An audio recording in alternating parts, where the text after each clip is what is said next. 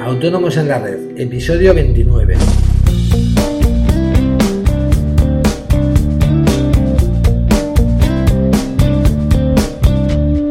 Muy buenos días a todos y bienvenidos a Autónomos en la Red, el programa, el podcast en el que hablamos en 5 minutos de todas aquellas cosas que interesan a los autónomos. Eh, recordad que si queréis contactar conmigo podéis hacerlo a través del formulario de contacto de nuestra web eh, asesoríafiscalautónomos.es. Podéis enviarme vuestras consultas, dudas, sugerencias, temas para un podcast, en fin, lo que creáis conveniente.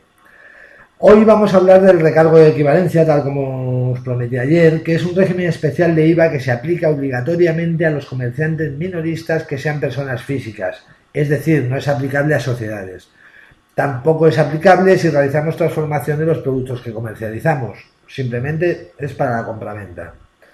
En el caso de que facturemos más de un 20% a empresarios y no a particulares, eh, se podrá pasar al régimen general de IVA siempre y cuando lo comuniquemos a Hacienda a final de año y aportemos la documentación justificativa de ello.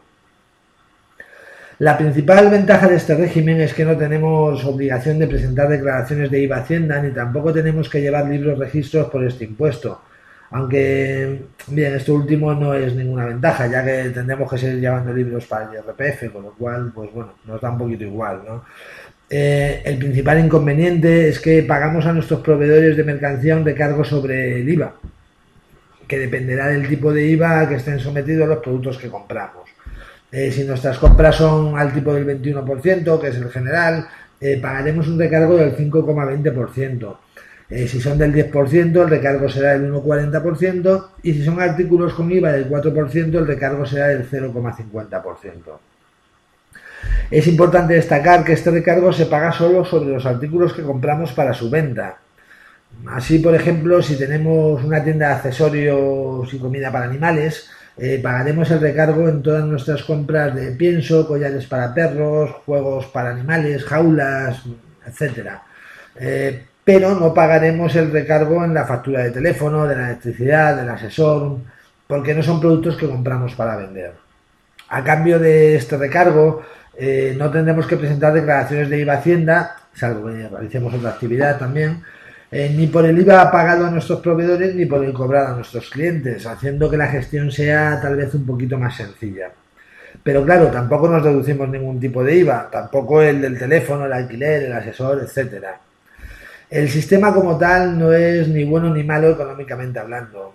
Habría que estudiar con cifras en la mano si nos resulta rentable o no este sistema. Y si no lo es, mi consejo es que constituyáis una sociedad, que sería la única manera de escapar de este régimen, ya que, como os he dicho, es obligatorio eh, para, personas físicas, pero no es aplicable a sociedades.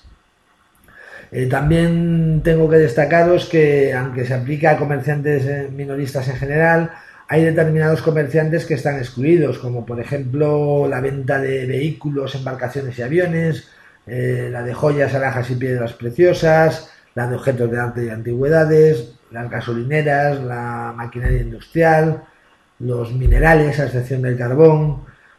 Bueno, existen algunos supuestos más, pero no vamos a detallar aquí todos que, porque nos quedaría un programa larguísimo.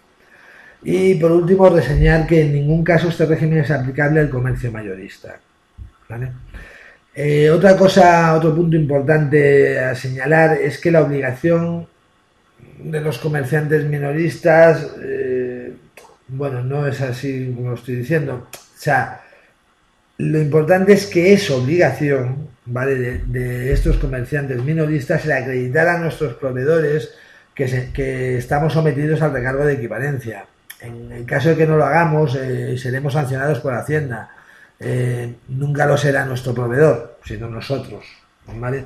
Y bueno, aunque hemos comentado antes que no hay obligación de presentar declaraciones de IVA por nuestra actividad normal, eh, sí existen determinados casos que nos obligan a presentar una declaración no periódica de IVA, siendo el caso más común cuando se realizan adquisiciones intracomunitarias y operaciones de inversión del sujeto pasivo.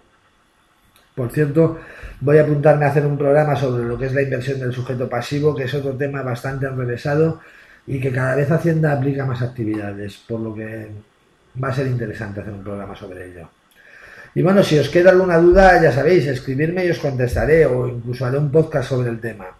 Espero que os haya gustado y hayáis aprendido algo sobre el tema y ya sabéis que mi regalo favorito es una valoración de 5 estrellas en iTunes. Mil gracias por estar ahí y nos vemos mañana. Adiós.